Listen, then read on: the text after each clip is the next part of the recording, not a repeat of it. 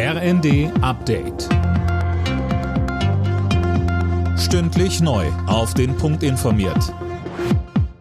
Ich bin André Glatzel. Guten Abend.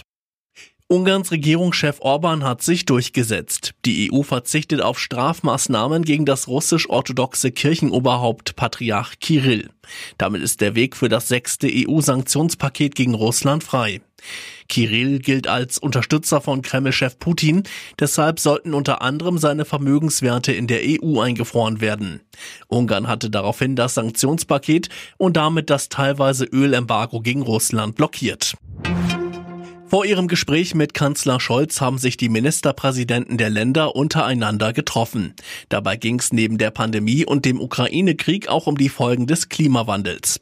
NRW-Ministerpräsident Wüst sagte, dass man auch in Zukunft mit extremen Wetterereignissen wie die Flutkatastrophe im letzten Sommer rechnen muss. Deshalb haben wir im Kreis der Ministerpräsidentinnen und Ministerpräsidenten einstimmig beschlossen, das Ziel einer Pflichtversicherung für Elementarschäden zu verfolgen und die Bundesregierung zu bitten, eine Einführung zu prüfen und auf jeden Fall noch in diesem Jahr das Ergebnis dieser Prüfung zu berichten.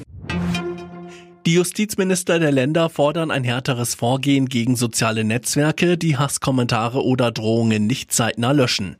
Der Bund sei hier in der Pflicht und müsse durchgreifen, hieß es.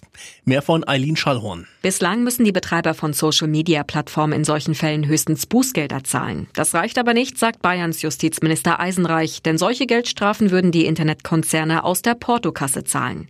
Außerdem sprachen sich die Minister vor einen neuen Paragraphen aus, um Kinder besser vor sexuellem Missbrauch zu schützen. Bei groben Pflichtverletzungen sollten Aufsichtspersonen in Kirchen oder Vereinen demnach bestraft werden können. Internetplattformen wie YouTube können wegen Urheberrechtsverletzungen ihrer Nutzer auch in Deutschland auf Schadenersatz verklagt werden. Das hat der Bundesgerichtshof entschieden. Geklagt hatten Produzenten, Verlage und Musik- und Filmunternehmen. Alle Nachrichten auf rnd.de